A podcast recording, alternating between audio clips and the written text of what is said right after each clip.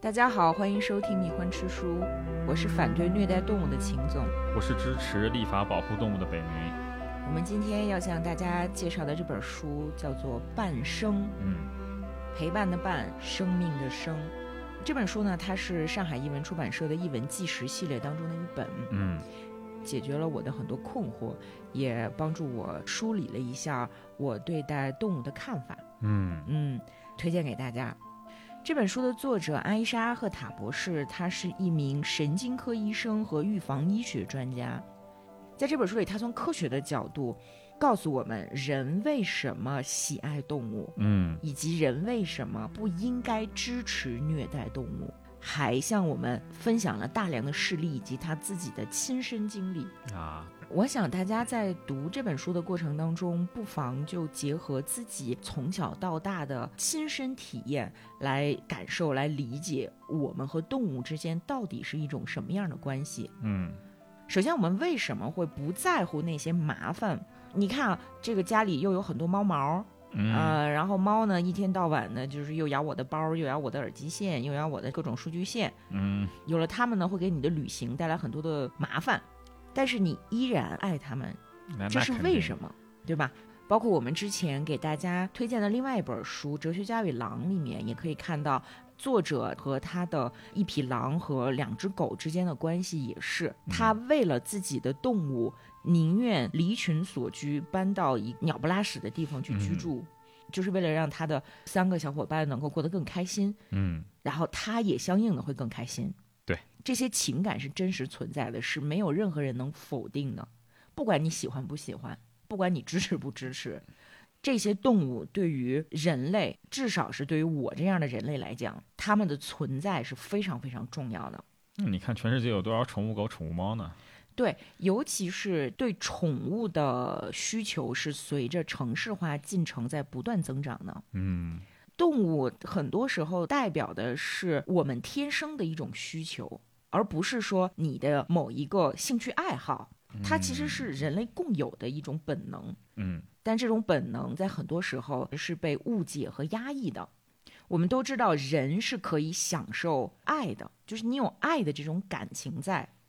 同样是科学家，爱因斯坦曾经说，人类的任务是扩大我们的同情范围，拥抱所有生物和大自然的美。确实挺像爱因斯坦会说的话。然后达尔文也说，嗯达尔文说，随着人类文明的进步，小的部落联合会壮大，嗯我们的同情心会扩展到所有的国家、所有的种族，我们的同情会变得越来越柔软，直到延伸至所有有知觉的生命。这是查尔斯·达尔文所说过的话。哦，这就是说，人类进步的几何结构，它其实是一个不断扩大的同情圈。如果人类一直是只以自己为中心，把自己当成这个世界上唯一值得珍视的东西，那么我们就没有办法获得进步，我们就会一直特别的愚昧，特别的愚蠢。嗯那我们今天向大家推荐的这本书，其实就是能够帮大家去更好的理解人和动物之间的关系。嗯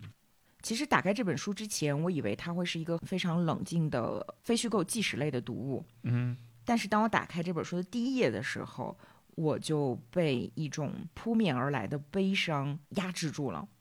这是在这个作者还是一个小女孩的时候，有一天呢，他们家来了一个叔叔，嗯这个叔叔呢应他父母的委托来他们家照看兄妹四人啊，呃，他们家呢是很传统的巴基斯坦家庭，先是移民到了英国，然后又移民到了美国，嗯家庭条件也并不好，并不富裕，啊、是一个比较贫穷的移民家庭。啊，打开这本书的第一页是这样写的：塔鲁普叔叔第一次猥亵我的时候，我刚满五岁。哦，这场性虐待持续了五年多，跨越了两个大洲。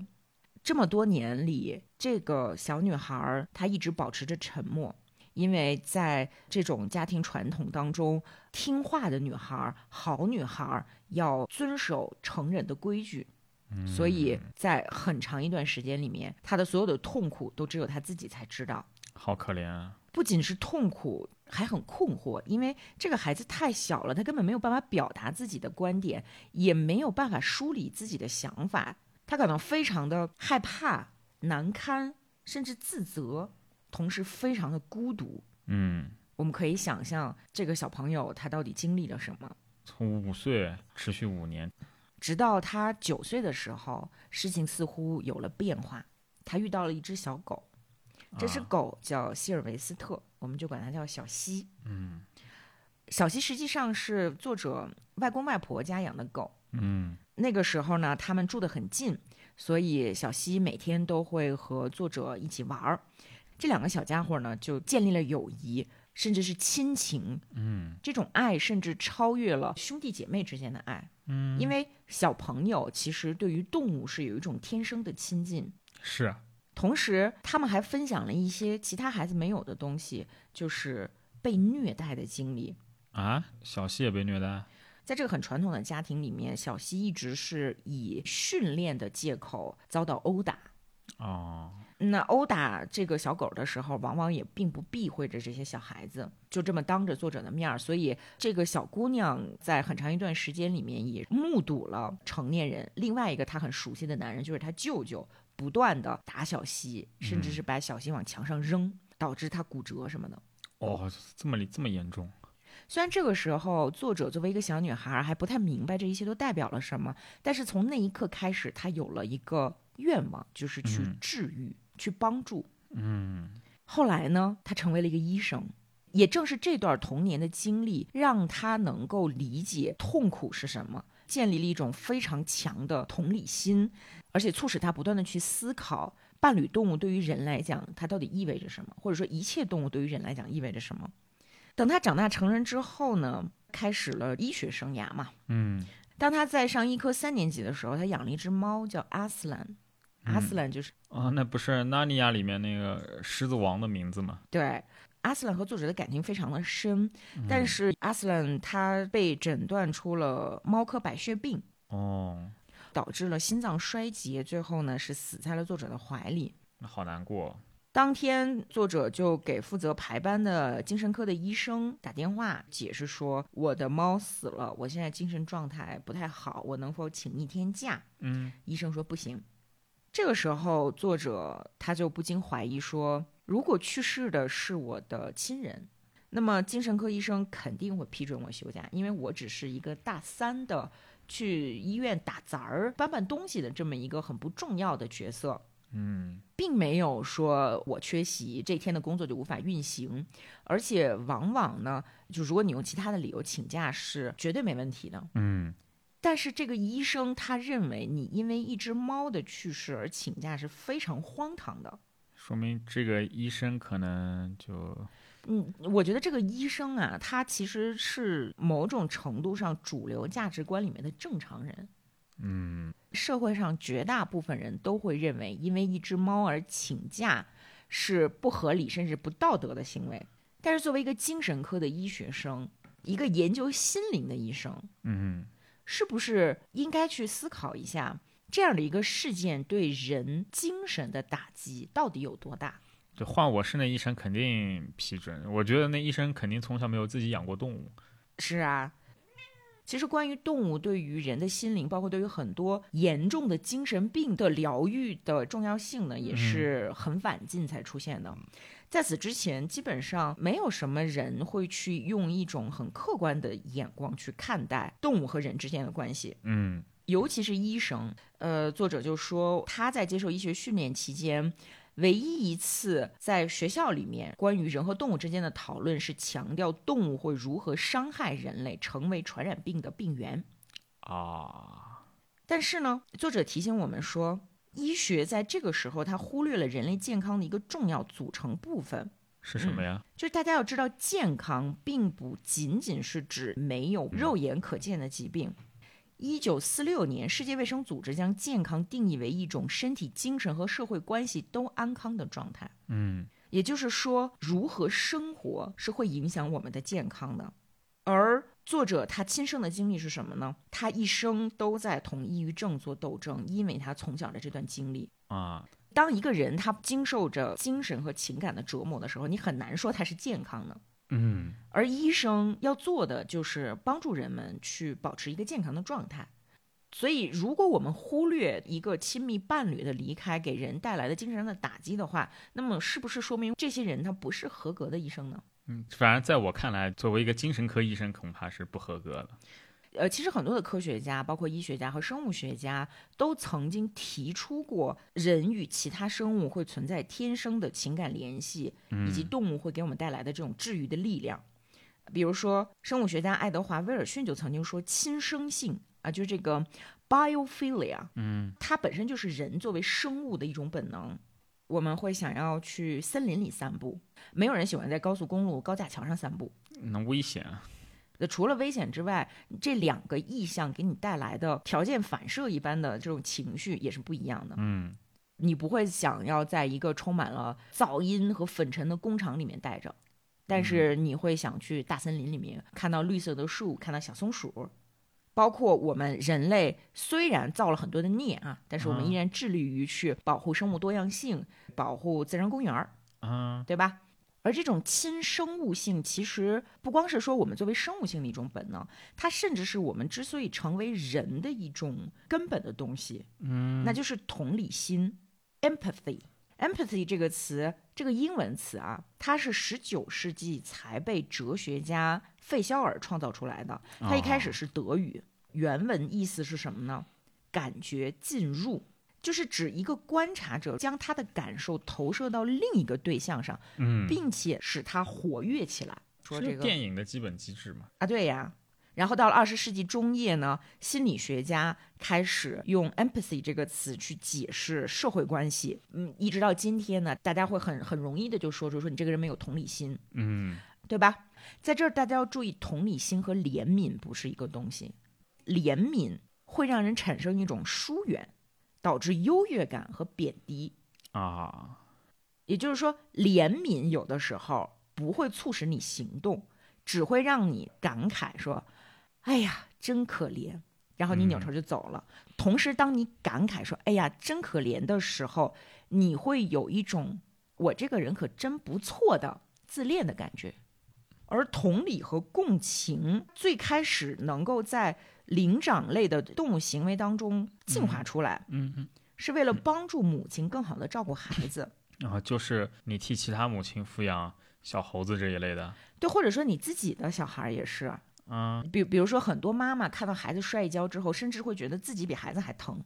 心疼，啊，没有心疼，没有同理心，没有共情能力。你别说我们无法形成社会了，就咱们物种繁衍其实都会有问题。嗯，灵长类的动物它的成长会比较复杂，它需要有亲代去照顾子代。对，生的少，但是存活概率也高，然后也会比较聪明，更发达。对，所有会抚养自己子代的动物，它们其实都有同理心。嗯，人类呢，就是把同理心的表达发展到了超出母爱的关怀。嗯，人和人之间，人和动物之间，就人和一切事物之间，都可能产生同理心。嗯，比如说，你看到一个很漂亮的杯子被打碎了，你甚至会有这种移情，哎呀，好可惜，你会心里面咯噔一下，你不愿意看到这个场景。嗯，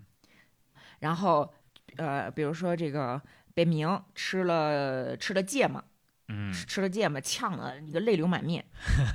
这个常时发候，生，常发生。对吧？这个时候我在你对面呢，你会发现我的面部表情也会发生变化。我明明没有吃芥末，但是然后我露会，出了满脸的笑容。我什么时候露出满脸笑容哎？ 我都是在心里偷偷的笑。嗯但是我的生物本能会让我下意识的去模仿你的痛苦表情，嗯就是我的脸会抽搐，我的肌肉会不由自主的做出仿佛吃了芥末一样的动作。啊，这个就是情绪传染，包括如果你打个哈欠，我也会打哈欠。嗯，对，汗腺确实会传染。是吧？那这个其实是更复杂层次的同理心，也是我们能够去预测他人感受、动机和行为的一个很根本的机制。嗯它是所有善良、道德、利他主义和合作的基础。嗯所以我真的很不喜欢很多人在指责别人，哎呀，你可真圣母心，你可真伪善，你可真什么什么的时候，竟然表示自己是出于理性才攻击别人的情绪和情感呢？嗯，那叫冷血，什么理性？对，这种冷血本质上是一种愚蠢，而恰恰不是理性。嗯真正的理性是要去理解人的内心世界到底是怎么回事儿的。嗯这也是为什么二十世纪进入到所谓的现代文明之后，我们的心理学会不断的在发展的一个原因，包括脑科学、神经科学，把冷血当成理性是非常愚蠢的行为。对。然后我们再回到这个同理心，同理心实际上还可以通过相似性和熟悉性得到加强。如果你认同了某一个个体，那么你对他的同理心会比你对其他个体更强。嗯，啊，我对北明同理心一定是一定是会大于对马克龙的啊，对吧？人马克龙摔个屁墩儿，或者说他这个要做手术什么的，我根本就不在乎。啊，出于人道主义会表示同情嘛，但是如果是北明摔跤了、流血了什么的，我肯定会觉得紧张，啊，是？吧？因为北明是我的家人。那这个时候我们要提出一个很重要的问题，就是什么是家，什么是家人？呃，你可以说是这个呃社会基本单位，你也可以说是拥有同样的祖先，但是到今天家庭的定义已经变了，我们会主动的去选择家庭成员。啊，你说把猫猫狗狗也算进呗？对呀、比如说我们家，嗯就是如果有人要伤害我的两只猫的话，拼命啊对你先弄死我，啊你就必须先砍死我，啊！不然的话，我是不会允许它发生的，我肯定就拿着菜刀上了，就不管了。对吧？那我为什么会有这样的反应呢？因为我的猫就是我的家，嗯我的猫就是我的家人。大家还记不记得，在二零零五年的时候，美国发生过很重大的一个灾害，就是卡特琳娜飓风。啊，记得当年有超过一千八百人是死于飓风的，我那有点多的哈是吧？啊、啊是它是死于飓风及其余波。啊，这样的重大灾难不仅会造成当时人们的伤亡嗯和财产上的损失，同时它会造成非常长期的毁灭性的影响。幸存者他们会罹患抑郁症、焦虑症、啊急性应激反应和创伤后的应激障碍。美国的 CDC 它发现，飓风发生七周之后，有一半的幸存者被诊断为 PTSD，尤其是孩子。小朋友在重大灾难当中特别的容易受到精神创伤，嗯但是成年人往往会觉得小孩儿可能更容易被治好，嗯是吧？小孩儿他什么都不懂，然后这些孩子们最最难承受的事情是什么呢？嗯是分离和所爱的人分离。啊尤其是在紧急情况下被迫分离。啊有这么一个事儿，还上了电视。嗯当时大家不是在组织居民撤退吗？那在组织撤退的时候，救援人员认为动物是麻烦，那动物也确实是麻烦，对吧？嗯因为他们可能没有办法那么那么服从，所以就要求这些家庭把伴侣动物留在原地。那这个时嗯候，电视镜头拍到过一个很绝望的小男孩儿，他本来正抱着自己的小狗，这个小狗叫雪球。大家就是说这个快点上车啊，快点上车啊，这马上要疏散了。然后一个警察过来，从小男孩怀里把狗带走了。嗯这个小男孩歇斯底里的喊“雪球，雪球”，然后他开始呕吐。我们完全可以理解疏散动物构成额外的负担，我们对这个救援人员是不能提更高的要求的。嗯但是这个事例呢，它应该引起我们的思考，就是把心爱的动物留下来等死，到底算不算是成功的救援了这个小男孩？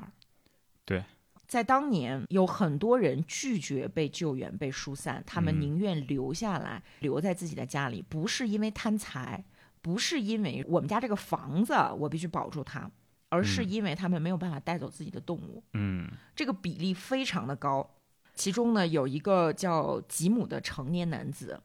他们家有一头三百磅重的猪，还有猫，两只猫。他们还在飓风来临的时候救了邻居的一只猫。啊这位男士叫吉姆，他妻子呢叫康妮，然后他让妻子走了，他自己留在原地去照顾这些动物。啊他们家的那个猪呢，是从小养大的，因为他老婆特别喜欢夏洛特的网，啊啊！怪不得喜欢猪呢。这个时候，这个猪猪它已经五岁了，呃，成年猪吃的非常多，然后呃，每天呢，两口子还牵着这个猪去散步。啊，猪也是一种很聪明的动物，毕竟对，救援人员来的时候，吉姆就问说：“这个猪能带走吗？”救援人员说：“啊不能带走。吉姆就说：“行，那我不走了。”当时的这个第八十二空降师的这救援人员，就是还骂他，但其实是因为着急嘛，这个我们嗯都能理解。同时旁边有摄像机在拍，就等嗯于说吉姆拒绝离开的这一幕被摄像机拍下来了，然后上了电视。嗯后来的这几天里面，因为飓风会带来很多的次生灾难，嗯啊、没水没电，甚至没有粮食，还发生了这个洪水和危险化学品的泄漏。嗯但哪怕是这段时间，不仅有些人留下来没有走，还有很多人，他们是从安全的地点返回自己的家去救自己的动物。完全可以理解。十二天过去了，这个时候的洪水依然有五英尺高。嗯这个时候，吉姆他做了一个非常艰难的决定，他要求国民警卫队射杀自己的猪。啊，因为他要首先救走这些猫，然后这个猪如果带不走的话，它很可能在原地被活活的饿死。嗯，那还不是减少痛苦？那实际上对于吉姆来说，这个就等于丧亲之痛，而且还会背负上非常沉重的罪恶感，嗯因为这个是他提出要求去杀死自己最亲爱的一个伴侣。嗯但是就在决定要这个杀死他的猪的时候呢，奇迹发生了，他接到了一个电话，接起这个电话，听到对面说的第一句话是：“你是不是那个和猪在一起的人嗯？”吉姆说：“是的。”对方说：“OK，我们来救你的猪。”啊，其实是因为吉姆上电视之后，加拿大电视台的工作人员联系了国际动物福利基金会，叫 IFAW，啊国际动物福利基金会就派了一个搜救队，他们本来就在这个地方去搜寻那些被遗弃的动物，然后把他们带到安全的地方。这个时候知道说这有一个三百磅的猪，所以他们就过来了。 然后吉姆就冲着这个救援队的人就说：“他是我的孩子，我不能扔下他，谢谢你们，嗯我不能让他活活饿死。”后来呢，这个猪一直活到了二零一五年，哦享年十五岁。好好，又活了十年咱们这本书的作者就去采访了吉姆。啊阿伊莎，就这本书的作者，她突然收到了一个绘本，这个绘本的名字叫《我们的罗蒂：新奥尔良猪的真实故事》，封面呢是一个猪鼻子从一个毯子下面伸出来。啊，就是吉姆画的吗？对，吉姆把这个小猪第一天来到他们家，一直到他十五岁的时候去世，用自己亲手画的图表现出来了。啊，你你说吉姆这辈子是再也不吃猪肉了吗？那也也不好说，不见得、啊，对吧？那你说他是伪善吗？我不相信一个伪善的人能够做到冒着自己的生命危险留在洪水浸泡的家里面，就为了照顾自己的动物。嗯所以你是没有办法否认这种感情的。而且不仅是吉姆，像他这样的故事，在当年是反复的在电视、报纸和网站上播放的。嗯而且美国人当时是捐出了四千多万美元，专门帮助受到飓风影响的动物。嗯就是说，帮助人的善款是其他的数目，这四千万美元是专门用来帮助这些动物的。嗯，呃还，是有钱，嗯对，还是有4000钱万，对，包括猫、狗、牛、马，还有山羊嗯啊、当时把那个小猪，把把把这头猪，它叫罗蒂，把那个嗯罗蒂救出来的时候呢，它很快就和同样被救出来的一头叫歌利亚的山羊成为了好朋友。啊。哎，是山羊名字也够酷了，叫格里亚是吧？对嗯。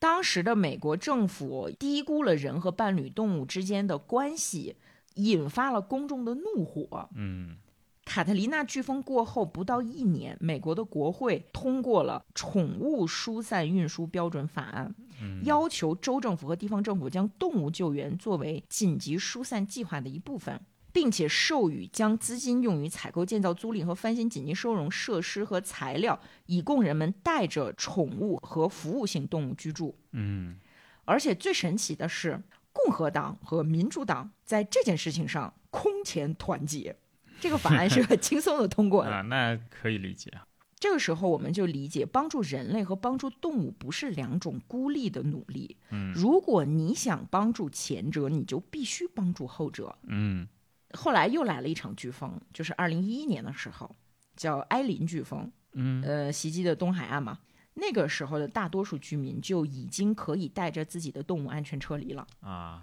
哎，那你看，像这次那个新坎霍夫卡大巴被炸了以后，我就看一些报道里面，救援的时候也是连人带宠物一起走，看那种黑背抱着救援的人员，几乎在那边哭一样， 特别可爱。我们当然不能说救动物的优先级是高于救人的，嗯但是力所能及的时候，一定要意识到说，如果你想救人，那么他们的动物其实是帮助他们度过灾后心理重建的过程当中的一个很重要的力量。嗯不光是灾难过后人们会受到精神创伤，还有一种非常常见的精神创伤，它来自于家庭暴力。嗯绝大多数家暴的施暴者会首先虐待家庭动物，也有很多被家暴的人，他之所以不愿意离开这个痛苦的地方，是为了保护自己的动物。嗯，这是一个非常怎么说呢，就是很很矛盾的事情。被家暴，他痛苦是这个家里面的动物帮助和安慰了他，甚至是会有狗狗为了保护自己的女主人去咬伤男主人的这种事情。嗯在美国呢，如果你报警说这个人他家暴我，那么你就会至少在九十天内获得一个住处，这个住处是会保护你，现在是避难所。嗯但是避难所在很长一段时间里面是不允许动物进去的。哦啊，那就是他们反而不愿意去避难了，因为家里的动物相当于成了像人质、动物质。对，在这本书里面提到说，有一个叫谢里林的女性，她被男朋友掐着脖子打，然后呢，她就带着自己的狗离开了家。嗯，来到家暴服务部门的时候，就是说呃能给她提供九十天的酒店住宿，但是这两条狗不在协议之内。嗯谢里林选择和她的狗睡在车里，嗯没有去酒店住。后来呢，他非常幸运，就是找到了家人和朋友来接收他和自己的狗，但并不是所有人都这么的幸运。有一个已经发表的研究表明，美国、欧洲、新西兰、澳大利亚就这种发达国家，无论男性、女性或者是 trans，都会因为担心施暴者攻击自己的动物而拒绝逃离。嗯调查当中有一百零七名受虐的女性，其中有百分之四十八有宠物的女性报告说，虐待他们的人伤害了动物。而这些女性推迟寻求庇护的最常见的原因，就是因为对方威胁要杀死自己的动物。哦大部分伤害这些动物的行为是当着受害人的面儿的，甚至是当着孩子的面儿。有点杀鸡儆猴的意思在里面对呀、你看看砍死柯基的那个人，啊。他为什么一定要当着自己妻子的面砍杀这只小狗？砍了二十多分钟，嗯而且一边砍一边说什么：“如果你不听话，我就这样砍死你。”真是够变态。二零一二年的时候，有一个女性，她来到了一家庇护所，要求他们做改革，说嗯你们的制度是不合理的，就不让我的狗进来是不合理的。嗯为什么呢？因为这名女性的男友试图用锤子把她砸死，是她养的狗 Hank 跳到了两个人中间，用身体保护她，承受了大部分的击打，哦救了这个女人一命。后来，这个男的把这个女性和他的狗一起从二楼的窗户扔了出去，啊他们都活下来了，但是这条狗受了重伤，多处骨折。在这种情况下，这名女性带着自己的狗来到了家暴庇护中心的时候，管理人员不让这个狗进，那太过分了所以这个女性她决定要挑战这个规定，她成功了。啊这家庇护所从这天开始向不是人类的动物敞开了大门。啊！同时，我们可以看到，在很多的调查报告当中，当家庭暴力受害者谈论自己的伴侣动物时，总会重复一些相同的话，比如说“他救了我的命”，“他给了我一个活下去的理由”。嗯关于这个活下去的理由，其实还有很多特别感人的故事。比如说，呃，书中谈到有一个展览，这个展览呢是讲述艾滋病病人的故事的。这一次的展览里面展示的是艾滋病患者和他们的狗狗之间的故事，他们怎么样通过动物得到救赎，决定勇敢的活下去，嗯向自己的亲人和朋友说出真相。嗯，因为有很多艾滋病的患者是会隐瞒的。对这个展览的发起人之一名字叫罗伯特·加罗法洛，嗯，他自己本身是芝加哥大学医学专家，而且他很厉害，他是主持了一个关于艾滋病病毒阳性青少年的临床项目啊、啊，是一个很了不起的医生。但是，哪怕一个对病毒始终警惕的医生呢，他后来也感染艾滋病病毒。啊，是就是在治疗过程中不小心这种血液感染之类的吧？不是，他是一个同性恋，然后他被强奸了。啊，好吧，他作为一个出柜的同性恋，感染了艾滋病病毒之后，你能想象他受到的压力吗？嗯，虽然他一直致力于帮助这些人，但是他自己成为了这样的弱势群体之后，他发现自己面对的压力几乎把他压垮了。嗯其实，在那之前，他是得过肾癌，嗯他在患肾癌的时候其实是非常勇敢的，和这疾病做斗争。但是这次他得了艾滋之后，他发现他怀疑自己的朋友、家人会不会支持自己，他开始担心自己被人评论，嗯开始感觉到羞耻，他觉得自己让家人和朋友失望，然后他不断的把这种地域自我强加。他妈妈去关心他，告诉他说：“儿子，不管你怎么样，我都支持你。”但是他也没有办法信任他妈妈。嗯，后来他发现这个压力大到让他失语了，就说不出来话了。这个说不出来话不是我没什么可说的，嗯而是彻底的语言混乱导致了一种就是他想说也说不出来了。啊，这种失语现象，本书的作者也曾经经历过，就是在他五岁那年，被父母的朋友性侵之后，他突然有一年的时间没有办法说话。啊，他爸爸妈妈当时很担心，就带着他去看医生。医生和语言学家就是说，因为你们家里是双语啊，又说英语又说乌尔都语，所以这个孩子呢，他现在混乱了好，啊，如何如何的。可是这个小姑娘她自己知道，她并不是因为语言混乱而痛苦，她在忍受其他的痛苦，但是她没有办法告诉父母，她的大脑是出现混乱的，悲伤、焦虑、恐惧、巨大的冲击是语言失能的一个根本的因素。就好像什么呢？就是甚至你说你能说话，有的时候啊你也没有办法向别人描述你做过的噩梦。就是你把这个噩梦啊清清楚楚的说出来的时候，语言也没有办法描述你经历的心情，嗯当时的那种氛围、那种恐惧。嗯而对于一个小朋友来讲，这个东西它大到直接让你变成了哑巴。但是过了一段时间，就差不多一年之后，这个小姑娘又开始说话，嗯就是因为她逐渐适应了生活的新常态。嗯，这个新常态里面包括被性侵。嗯关于儿童的精神病症，其实已经有非常多的研究表明，可以通过孩子和动物之间的关系来进行治疗。嗯这个其实是从弗洛伊德时期就已经被发现的。嗯弗洛伊德就发现说，当自己的小松狮狗在场的时候，病人会更乐于谈论自己的问题。嗯但是这个动物的作用还没有得到系统的阐释，嗯一直到一九六一年，美国的心理学学会上，儿童心理学家鲍里斯莱文森他说：“他说我有一个病人，是个小男孩儿，嗯跟人没有办法交流，越来越孤僻。然后他母亲就急疯了，带着他去看了很多的心理学家和精神科医生，都没有用。大家慢慢的就放弃了这个孩子，就觉得这个孩子可能没救了。嗯反正当时的医疗手段就是没救了。嗯但是在来找莱文森看病的当天呢，莱文森恰巧把他的一只大金毛带到了办公室里。啊，这只大金毛叫叮当。叮当看到小男孩走进办公室的时候呢，就去他迎接对他像往常一样走过去，啊然后呢舔了一下小男孩的脸。啊这个时候，从来没有正常说过话的小男孩啊突然搂住了这只金毛，在他耳边说了几句问候的话，就类似于啊“你好”，大家都吃惊了。大家都觉得说这个孩子是不是没有妈妈描述的那么严重啊，或者是正好赶上他今天状态比较好。啊但是后来他们慢慢的发现，只要有叮当在场，这个孩子的表现就会持续改善。哦，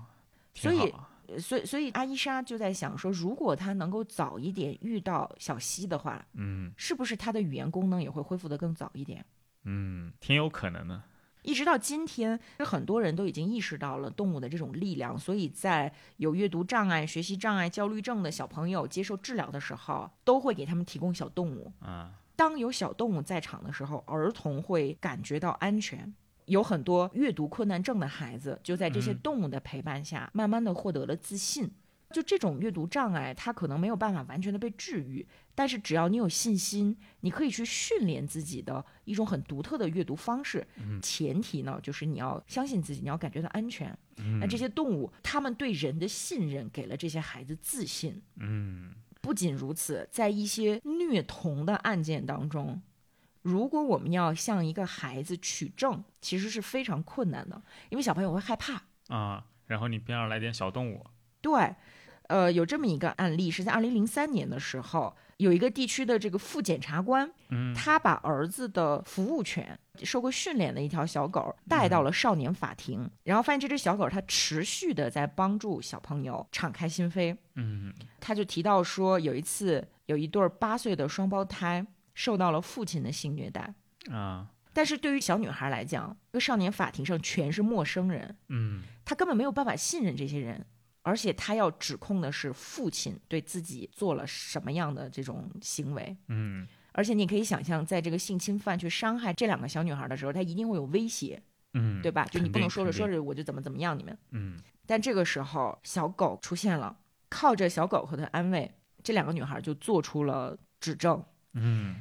判决之后九年，这两个孩子已经长大了，已经是大姑娘了。啊他们还记得当年的这只狗狗，并且对这个狗狗的感情非常的深。他们说，如果没有那个狗狗对我们的安慰，我们是不敢说出来当时的那些话的。嗯，也相当于狗救人了，狗狗一直是在拯救人嘛。嗯你知道，小朋友会产生很强的移情，嗯就是他会把对自己的认知转化成小动物，而且我们直觉是知道这一点的。文化史上那些大家，他们是很很直观的、很直觉性的意识到了这一点。你比如说嗯迪士尼、嗯舒尔茨、史努比嗯，啊，就还有是火箭，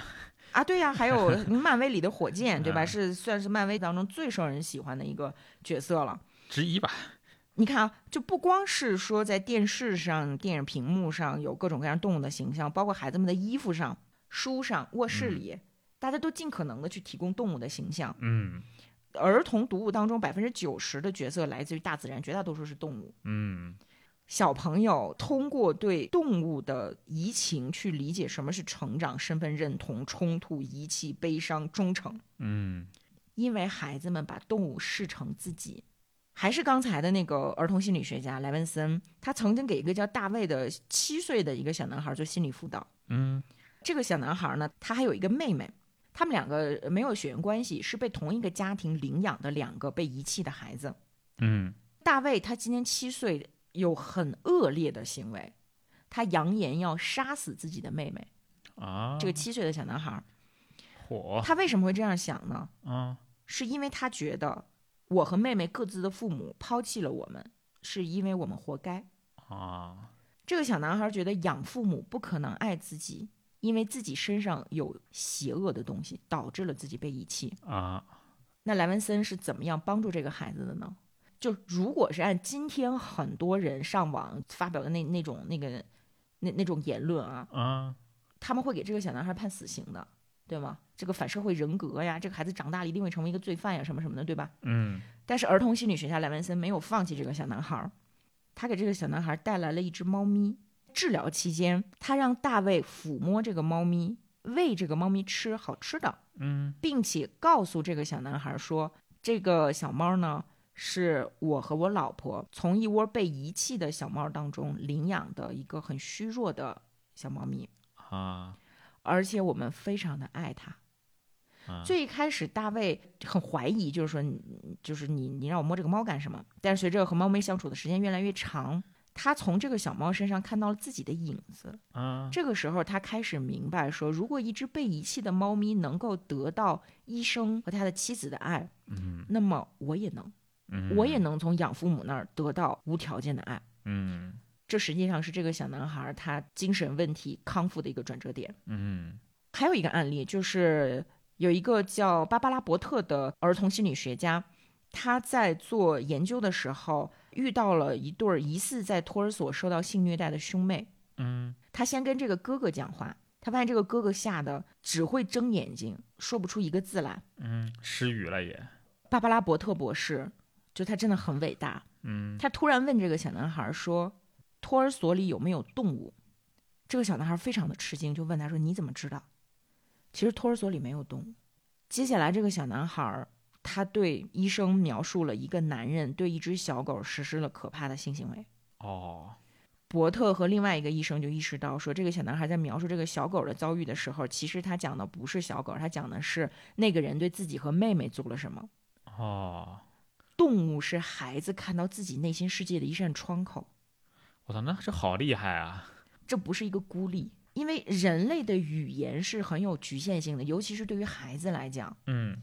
这种直观的一种很内在的沟通方式，包括眼神、动作、姿势和你说话的声音，都是信息。成人和孩子之间往往是通过语言，而小朋友和动物之间才能够有这种直接的内在的沟通方式。感应，对呀、在动物面前你是没办法隐藏你自己的，在动物面前你也没必要隐藏你自己，对吗？嗯，你想一下啊，假如说你有二十个好朋友，关系啊特别特别的好，三观呐、兴趣爱好都一样，你和他们拥抱的频率有多高？有吗？那个你要问一个男的，恐怕就是没有女女的也一样啊。啊我作为成年人，我很少去拥抱别人了。啊，你别说拥抱了，就是直视朋友的双眼超过五秒过吗？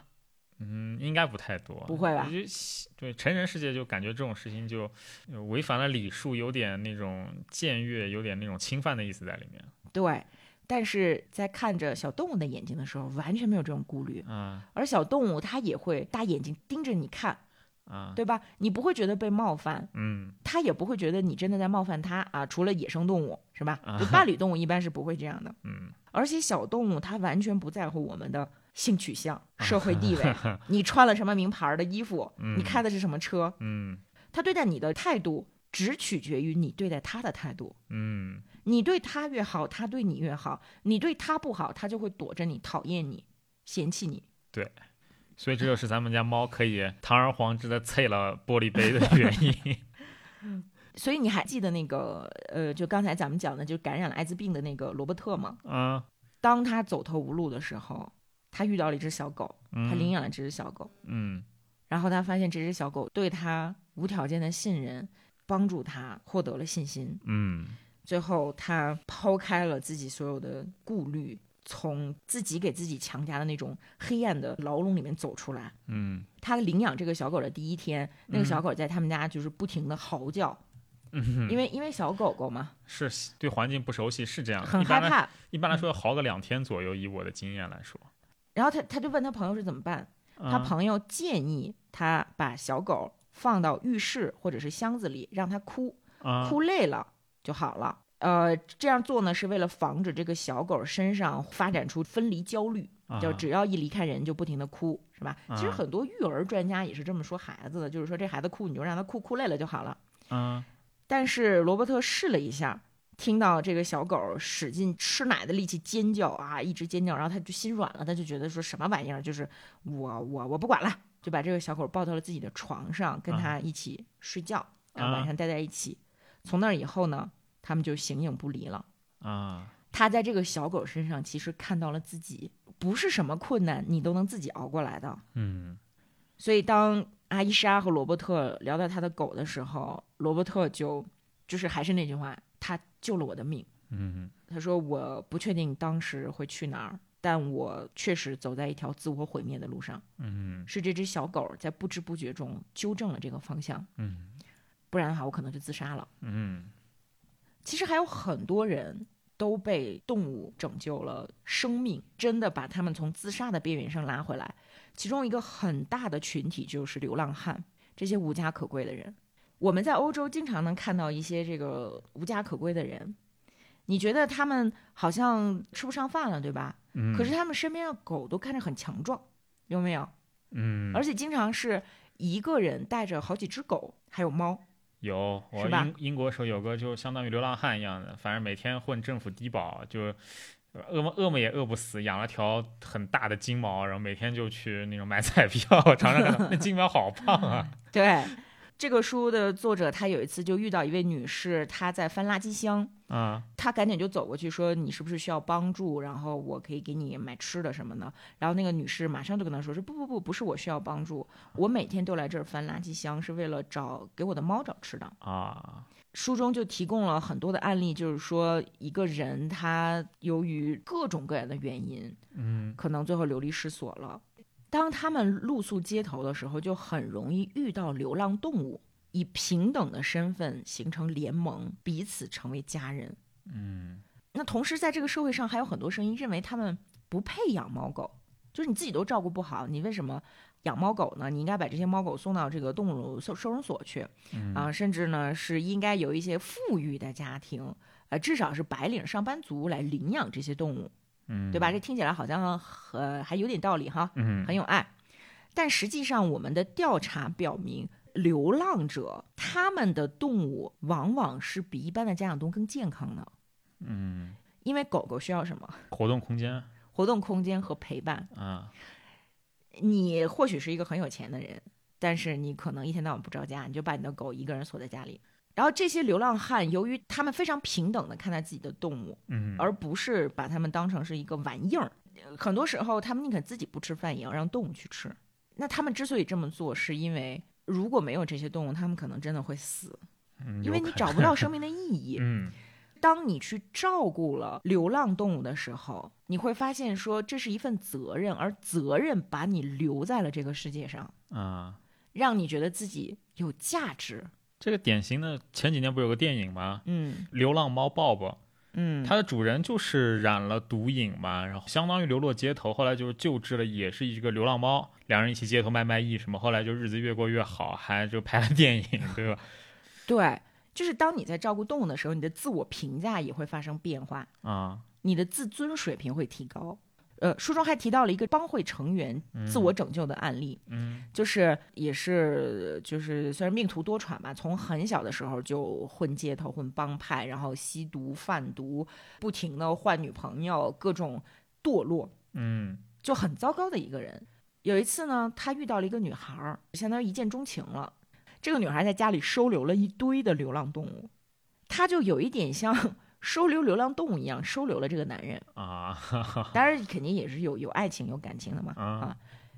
但是在他们交往的这段过程当中，这个男的一直就还是有点死性不改，啊，就经常就消失了。消失之后，你也不知道他干嘛去了，就突然回到家。然后他女朋友呢，就好几次把他所有的东西都扔在院子里，那意思就是你滚吧。啊但但是呢，分分合合，就在他们俩几乎要彻底掰了的时候，这个男的到这个女孩工作的宠物店啊去找他，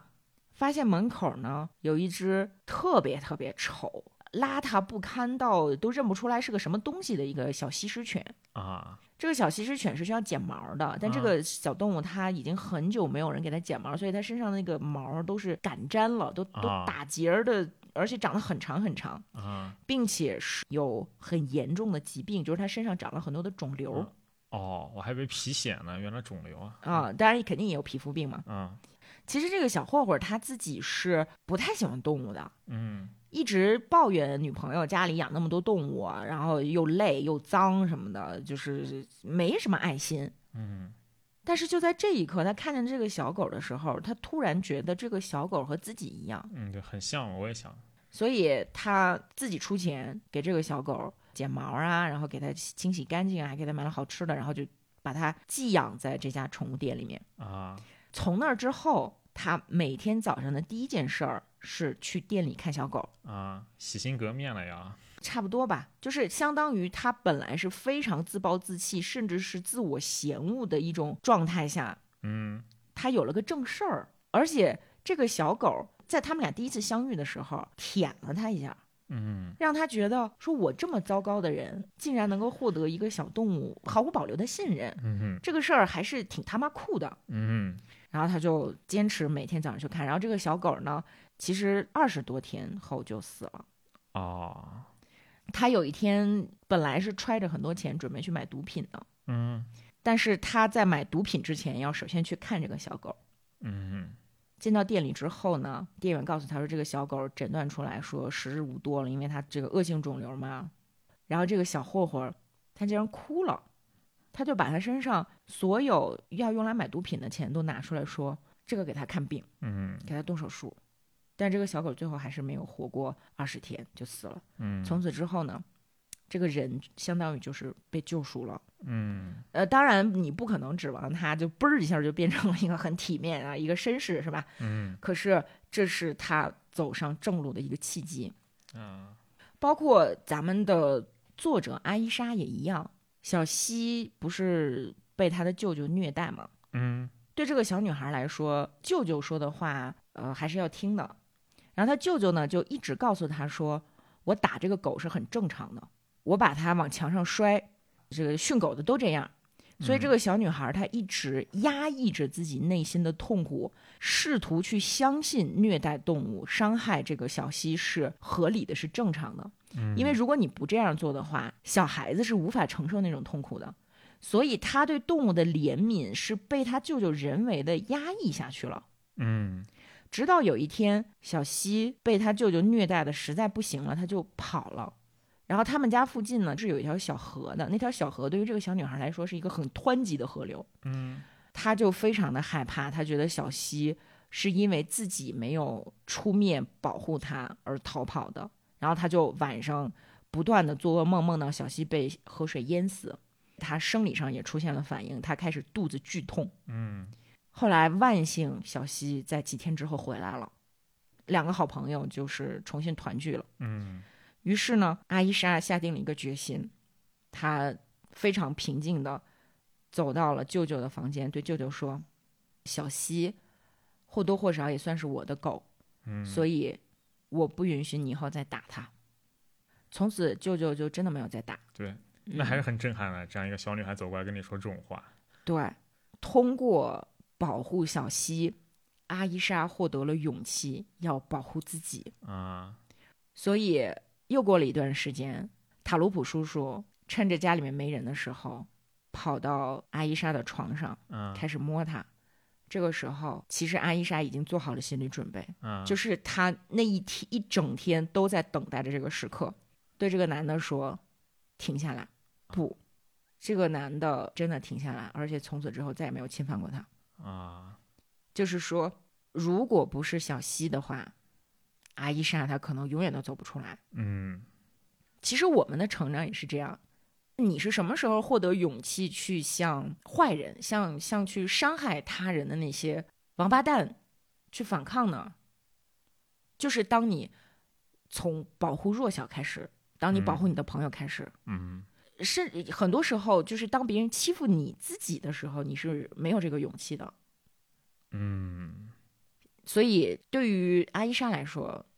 小西也是她的救命恩人。嗯而特有意思的一点就是，后来那个这个这个就是他舅舅再也没有打过小西，并且呢对小西越来越好，直到小西最后也是得病死去的，呃，那当天呢，他舅舅特别特别的悲痛。啊，阿伊莎就在想说，或许我当年提醒他不要再对小西施暴，可能也是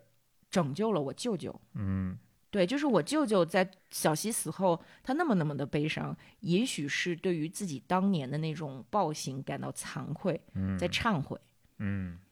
很多时候，其实你看他舅舅，当然做的是很坏很错的事情，但是他们为什么会肆无忌惮的这样做？他舅舅在打小西的时候，真的没有意识到自己做的不对吗？或许他是在某一种文化当中被鼓励冷血，嗯在被鼓励冷血的同时，还压抑了内心在虐待动物时候的一种痛苦。我这么说呢，是有实力支撑的。啊啊，就是书中呢有很长的一段描写，这段描写呢看起来特别像沉默的羔羊，啊， 就是作为一名女性精神病学家。阿伊莎她想要研究这个虐待动物和杀人犯罪、暴力犯罪之间的关系，嗯所以她申请去精神病监狱里面采访一名连环强奸杀人案的罪犯。哦，啊、大家可能听说过有一个叫麦克唐纳三法则的东西，嗯，呃，叫什么？社会犯罪叫什么？社会性病态三要素，对，社会性病态三要对，素，简称就是杀人三要素。其中包括什么呢？五岁以上的尿床、纵火和虐待动物。嗯，就是说，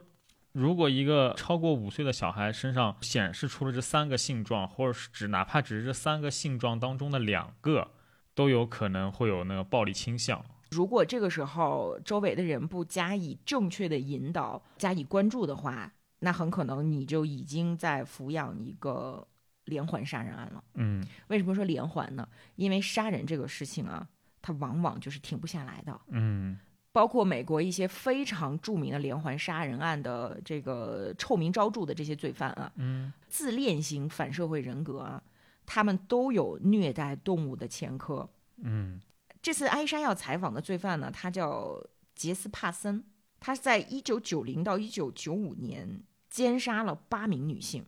但他结过婚，还是三个孩子的父亲。而且这个杰斯他非常的变态，他会在杀人之后留下匿名的纸条，并且给记者写信吹嘘自己的谋杀成绩。嗯，这就是非常典型的变态杀人杀人犯嘛。对我们那个在开膛手杰克里面也也是这种行为模式嘛。对，而且他逍遥法外了五年，直到最后他杀死了一个跟他真正有关系的女性，就是他的女友，啊才被警察找到。啊，阿伊莎就先给他写信，说我能不能探访你？因为这是一个心理学家，他很清楚这些人的这种心理机制嘛，就把自己的一张照片和这封信一起寄给了这个强奸杀人犯。嗯结果果然是因为他的女性身份和姣好的面容，让这个人同意说跟他见面。然后他在电话里面是这样说的：“他说，所有杀手都是连环杀手，每个曾经杀过人的人都想再杀一次。为什么我们反对虐杀动物？其实就是这个原因。嗯有大量的调查表明，你别说是虐杀动物了，就是连正规的大规模工业化的屠宰场的员工，他的犯罪比例、杀人的比例都比一般其他职业的要高。嗯人在杀戮的过程当中会自我麻醉，你不自我麻醉，你就没有办法去承担那种看到动物被虐杀的痛苦。嗯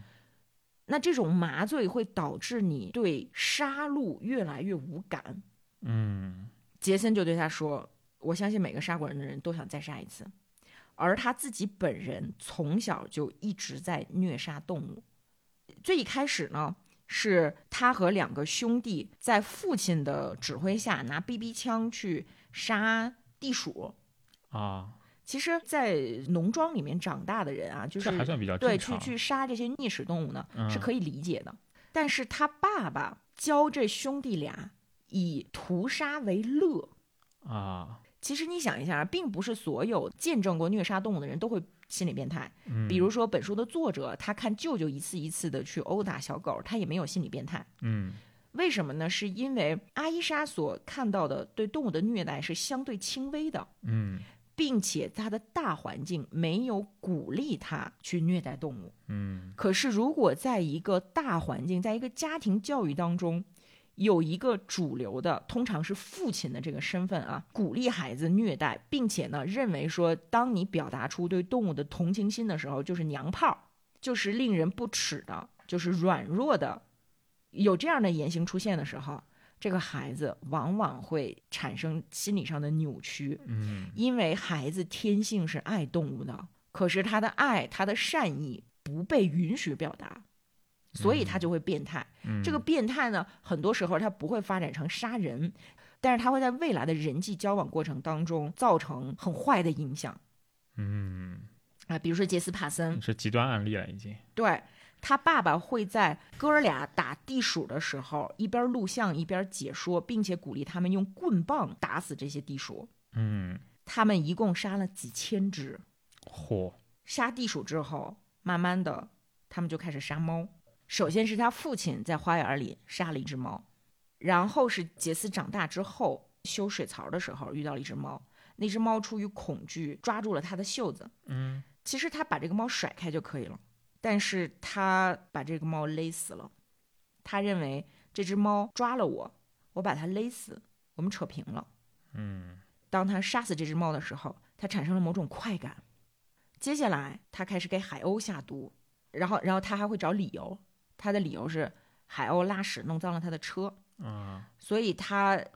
在薯片里面掺了毒药，毒杀了大约五十只海鸥。紧接着，他用弓箭射死了一只狗，把这只狗插到了电线杆上。哦，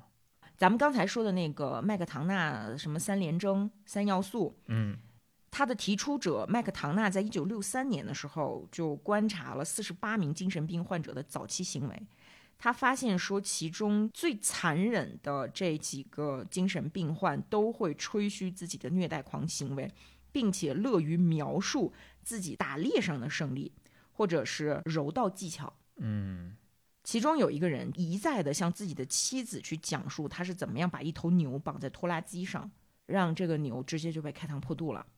而当这些人长大之后，他们在和任何人打交道的过程当中，都会有一个很突出的行为模式，嗯，就是操纵、支配、控制，会具有极强的控制欲和操纵欲，会频繁的说谎，会给自己的行为找一些宏大叙事的理由，啊，就是说我这是为国为民。这些动物，它们肮脏，它们有传染病。这些女人，她们很傲慢，她们会欺负男人，她们会，她们会会会撒谎，把自己的变态行为正当化嘛，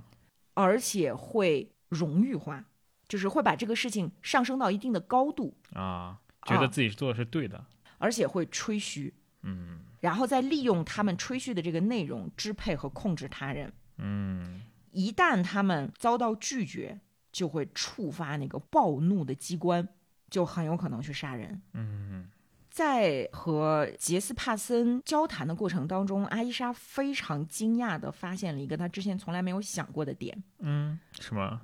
其实杰斯帕森帮助过很多动物，他甚至对动物是有感情的，对动物的同理心其实是很强的。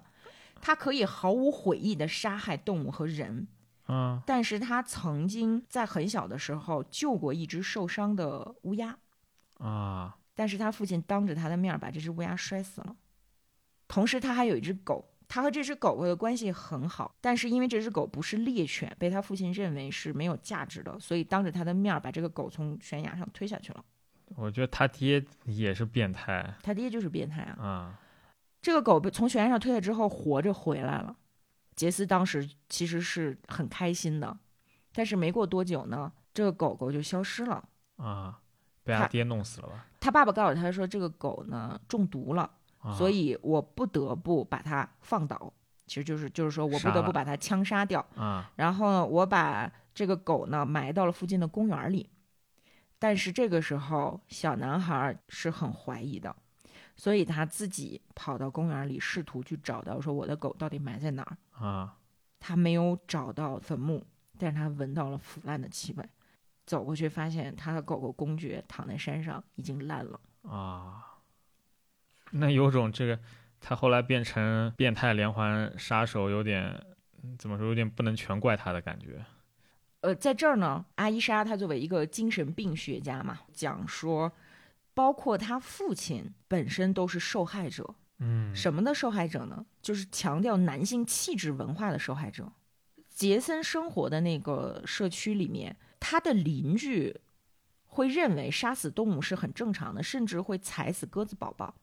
所以你知道，就是当这个社会上出现一些虐猫的个例的时候啊，嗯如果你不谴责它，如果它们形成了气候，这个事情的危害会大到不可想象。嗯就不是说这个人他作为孤立以后会成为一个什么样的这个精神病杀人犯了，而是说他们辐射到的整个地区的青少年都会被他们影响。嗯这是为什么我们要去立法反对虐待动物，尤其是这种处刑式的虐待动物，甚至还要拍成视频，还要分享，还要展示，还要炫耀的这种行为。对，而且还是网络时代，这东西辐射面其实更大。就哪怕你说我不爱动物，嗯我很讨厌动物，你也不能去支持他们这样的行为，嗯因为最后他会反噬到你的孩子身上，甚至会反噬到你自己身上。你知道你哪天遇到变态啊？嗯然后呢，还有一个让人特别震惊的地方是什么呢？就是在杰斯帕森他的成长过程当中，狩猎是一种传统，尤其是去射杀鹿，对嗯吧？我们都知道，美国其实有很多这个所谓的合法猎人。把猎鹿当成是一种运动。杰斯说他听到过鹿的哭泣，就是有一回他射中了一头鹿，但是没有射死，所以他就不得不追那头鹿，追了好几个小时。等他再找到这头鹿的时候，他发现这头鹿在大喊大叫，在哭泣。杰斯的原话是：“鹿会哭，我感受到了他们的恐惧。从那以后，我就拒绝再杀驼鹿或者是鹿了。”嗯哪怕是这样的一个杀人狂，就是他说我在杀死一个女人的时候，我还要花钱去买机器给她碎尸，去清理她的血迹，说的时候非常的冷血，嗯，但他也并不是没有恻隐之心，就好像杰克辣条家里面其实还养了一只金毛。哦，希特勒也喜欢小动物呢。是呀，但是他们为什么会变成这样？是因为他们在成长的过程当中，对动物的仁慈会导致自己痛苦的结果。嗯所以，暴力不仅是个人心理的产物，它是社会和文化影响的产物。嗯，当一个社会堂而皇之的接受暴力，那他的孩子就会变得暴力。嗯，如果在一个社会里面，一个女孩子被教导要对长辈、权威和传统百依百顺，那她就没有勇气去反抗性侵自己的人。所以我们要做的并不是消灭掉所有这种心理变态的个例，我们要营造的是一种社会文化规范。在这种规范里面，我们保证孩子们是健康的成长。就在阿伊莎采访这个杀人犯的这个同时，美国还发生了一个事情，是什么呢？就是有两名高中生殴打一只虎斑猫致死，嗯当地的居民报警，警方把他们逮捕了。这两个十八岁的男孩被捕，然后引发了辩论。然后这两个男孩呢，他们是这个足球队的，足球队的教练就替他们辩护嘛，就是说这两个男孩子他们没有强奸、残害或者抢劫任何人，嗯，他们只是让一个很愚蠢的动物送了命而已。这是足球队教练说的话，是吧？嗯然后咱们刚才谈到的这个连环杀人犯，他知道这件事儿之后，给当地的报纸写了一封信，嗯信上说，对动物的虐待行为是成为杀人犯的征兆之一。在我刚成年的时候，我对动物的攻击增加了。我的父亲看到我把一只猫扔到路上并把它勒死，他非但没有告诉我这是错的，反而对我处理这件事的方法感到骄傲。他甚至到处吹嘘我是如何照顾我们家周围的流浪猫和流浪狗的。这一切引发了我再次杀戮的愿望。我开始想，杀死一个人会是什么感觉？这种想法在我心头萦绕多年，直到有一天晚上它发生了。我把一个女人打得半死，然后勒死她。我不再找动物来虐待，现在我要找人来杀。我这么干了，我一次次杀人，直到被捕。我为此付出了代价。我将在监狱里度过余生。我们应该停止对任何事物的残酷行为，在它发展成更大的问题之前，就像发生在我身上那样，暴力和攻击可能带来比无意义的殴打一只猫更严重的问题。落款：基斯·杰斯帕森。嗯大家知道，一个地区如果搬来了屠宰场，这个地区整体的犯罪率会提高哇。是因为当地的居民会对发生在这个地区的杀戮产生一种麻麻木，对产生一种麻木，嗯大大小小的犯罪犯罪率都会提高。啊，不是说歧视屠宰场工人的这个职业啊，嗯完全没有这个意思。而且怎么说呢？虽然关于呃畜牧业、养殖业的这个动物福利是一个饱受争议的话题，但是人们目前为止还是不得不去剥削动物，不得不去吃肉，对吧？这没但办是法的但如果你把这个行为完全的合理化，它是有后果的。嗯，这个后果可能是大家不愿意看到的。对，它只是目前不得不存在的一种现象，并不是说它就是好的嘛。对，然后其实你看阿伊莎她为什么在很长一段时间里对待小西的受虐待是没有发出声音的，因为所有人都告诉她这很正常，嗯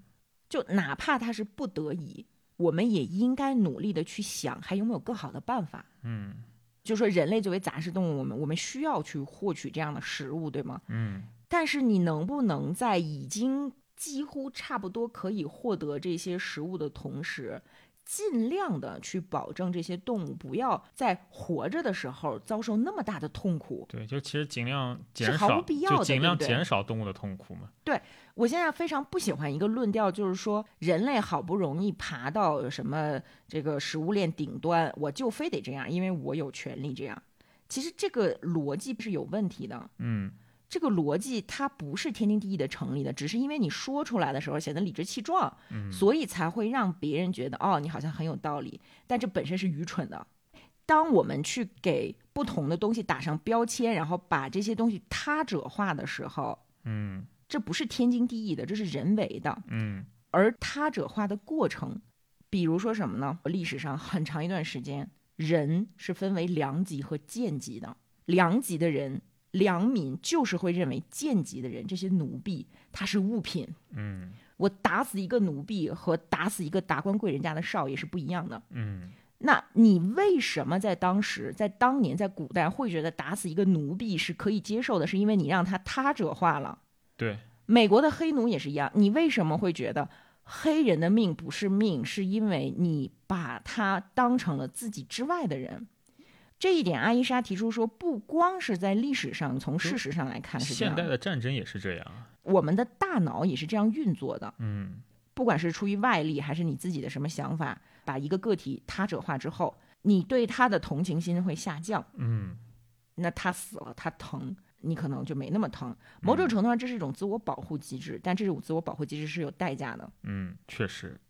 那我们不把动物当成他者，对我们有没有好处呢？其实文明发展到今天，就像我们开篇爱因斯坦说的，就是人类的同情是在不断扩大的。嗯我们把别人当成是可以和睦相处、可以共情的对象的这个圈层，不断的扩大，是我们文明发展的一个过程。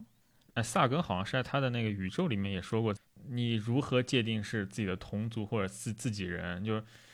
你是一个小村庄的时候，你可能就是我们张家和李家、就是、隔壁村儿都是敌人，对，然后你你把两个村联合起来以后，就觉得啊，这个山谷那边是敌人，我们王村和这个什么下关村就是一体的。你再到后面，你就更大以后就，哦，我们整个国家，我们这个民族是一体的，外面那些民族就是敌人，就是异己。这个就是直到今天这事情还在发生嘛。对萨啊根说，你再往后呢，你人类文明走出去以后呢，整个地球都是我们自己人，都是老乡，甚至地球上的动物都和你是一样的。对呀、其实你想一下，所谓的中华民族是什么？是你发明出来的一个概念。嗯它之所以被发明出来，是因为你在不断的拓展自己的同情圈。对，那当然，你说今天我们把所有的动物、所有的生命看成自己人，也不是很现实，对吧？对，不现实。但是我们可以从一些比较基本的，就是已经发生的事情开始，就是我们有伴侣动物这件事开始。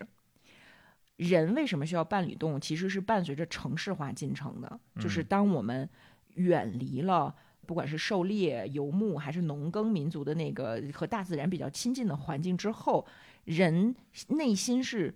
相当于就像干涸了一样，嗯。所以我们需要伴侣动物陪在身边，对吧？？你本能的想嗯要去接触自然，你自然接触不到，接触个小动物嘛。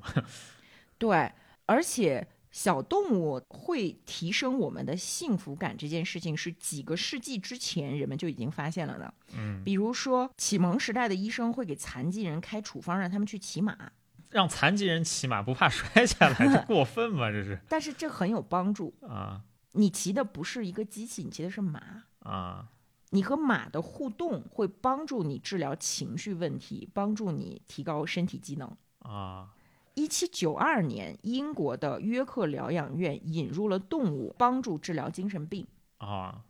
著名的南丁格尔在他那本开创性的、非常非常重要的护理札记当中写到说，小动物通常是病人极好的伴侣，尤其是对长期慢性病患者而言。嗯南丁格尔是现代护理的开创者，没有他就没有我们今天护士这个职业，可以这么说吧。嗯，可以这么说。南丁格尔说，要给病人，尤其是长期慢性病患，提供小动物的陪伴。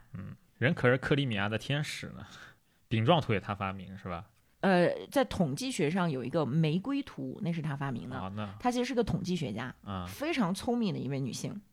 然后有一个叫弗里德曼的医生，研究了九十二名在七五到七七年之间因心脏病发作或胸痛进入重症监护室的患者，嗯，其中没有伴侣动物的病人，到年两年后的年底啊，百分之七十二还存活；有伴侣动物的病人存活率高达百分之九十四，嚯，那还差挺多的嘞。是吧？嗯为什么会这样呢？这个里面就涉及到催产素这个激素。如果说多巴胺它是是能让你快乐的这个比赛冠军，嗯，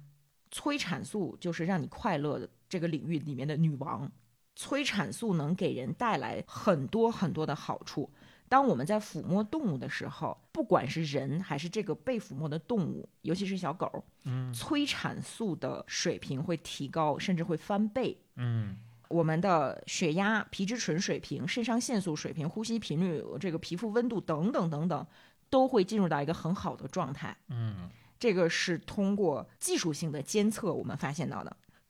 所以，阿伊莎作为 PTSD 诊疗中心的一个负责人呢，嗯，他们会给退伍的受创伤后应激障碍的老兵提供服务券。事实证明，非常的有帮助。嗯从一战开始，我们就注意到，如果有小动物出现在战壕当中，会对士兵有非常大的慰藉作用。这个小动物不只是狗，还包括猫、呃老鼠、小鸟，嗯，对波兰人来说，可能还有熊。对，还有熊，对吧？ 呃，你知道杀人这件事情对于一个正常的善良人，哪怕他受过军事训练来说，都会带来很大的冲击。啊，如果这个时候你身边有一个小动物需要你去照顾它，嗯会让你感觉到好一些，嗯避免了很多战士的自杀。啊，这个战士的自杀，其实在希罗多德那个时期就已经被记录下来了，啊叫做这个颤抖病。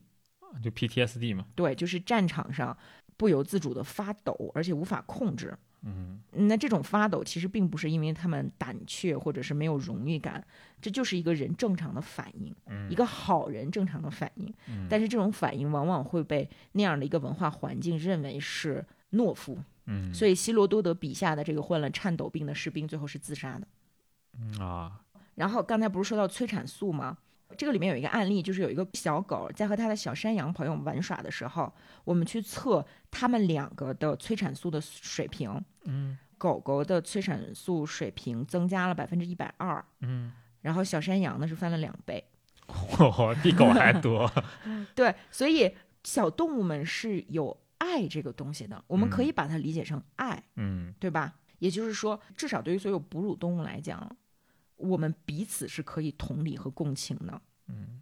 甚至是小婴儿，你知道，在小小孩儿，真的是这个婴儿阶段的嗯小朋友啊，你给他看木偶戏，然后测他们对不同的角色的木偶有什么样的这个情绪反应的时候，我们会发现，小婴儿会更喜欢善良的木偶，而不喜欢刻薄的木偶。嗯那个时候他们还不会说话呢，嗯，他们只是刚刚能够理解一些表情和肢体语言。啊本能的反应。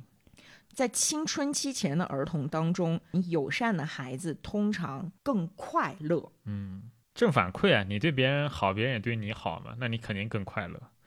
不仅是这样嗯啊、就是它慢慢的进化成了我们的一种本能，就是善良及美，就是嗯我们从审美倾向上。会喜欢善良的人，哪怕这个人他没有对我们做出什么善意，嗯而通过动物的陪伴去学习同理心的孩子，对其他人也明显表现出更多的同理心。与动物的联系越紧密，这个孩子的社交能力就越强，也越受啊欢迎。哎，所以说大理真是个好地方。像我们前段时间不是救助了一只黄臀杯嘛，嗯，一只可能因为夏天太热就昏了头的，就是掉下来的一只小鸟。然后我们在家里面饲养了一段时间，后来就感觉恢复以后它也就飞走了，但是就特别可爱。它就这边鸟也不怕人，就拿对在手上就睡着了。 天哪，我对，的而且是他主动爬到我怀里的，哦啊，完完全不是我们有强迫他，呃怎么训练过他，完全嗯没有，他就是不怕人。对，就是停在你手上，然后给它吃东西，吃那种这种当地的一种毛莓，小野果对，子，啊小野果，小野果子，狂狂吃，噗噗拉屎，就拉在你手上，对，你也不会觉得脏，还挺有嗯趣的。就是那种感觉真的太好了。嗯，嗯，而咱们中国的民间信仰啊，不管是佛教信仰，还是一些很朴素的价值观，其实都不鼓励虐待动物。就我很小的时候，就听家里面的老人讲过，一个屠夫当他看到母牛流眼泪的时候，就决定不再杀它了。嗯，不忍之心嘛。对呀、再加上那个，大家知道咱们中国的传统迷信，人死了之后，黄泉路上要经过一个地方，这个地方叫恶狗村。 啊，在恶狗村里，如果你是生前吃过狗肉的人，可能这关就过不去了 啊